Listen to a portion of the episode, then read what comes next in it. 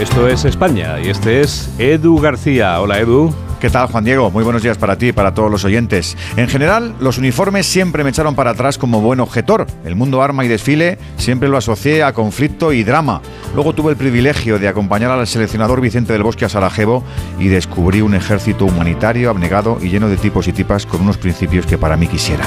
Seguramente mucho oyente familiar de soldado haga mueca al escucharme. Mira este, ahora descubriendo la pólvora. Pero créanme, son muchos los que desconocen tareas, misiones, esfuerzos nunca bien recompensados. Cuando pomposamente se habla del gasto militar, no suele ser para comprar ojivas nucleares, sino para aparcar en el museo transportes con los que patrullan por Siria o dotarles de medios necesarios para proteger sus propias vidas. Precisamente eso es lo que no tuvieron en Cerro Muriano. Precisamente esos comportamientos medievales fueron los que ampararon mis prejuicios.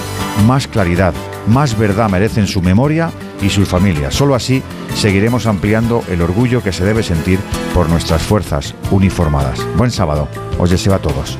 Tú también escuchas este programa de noticias que produce Mamen Rodríguez Astre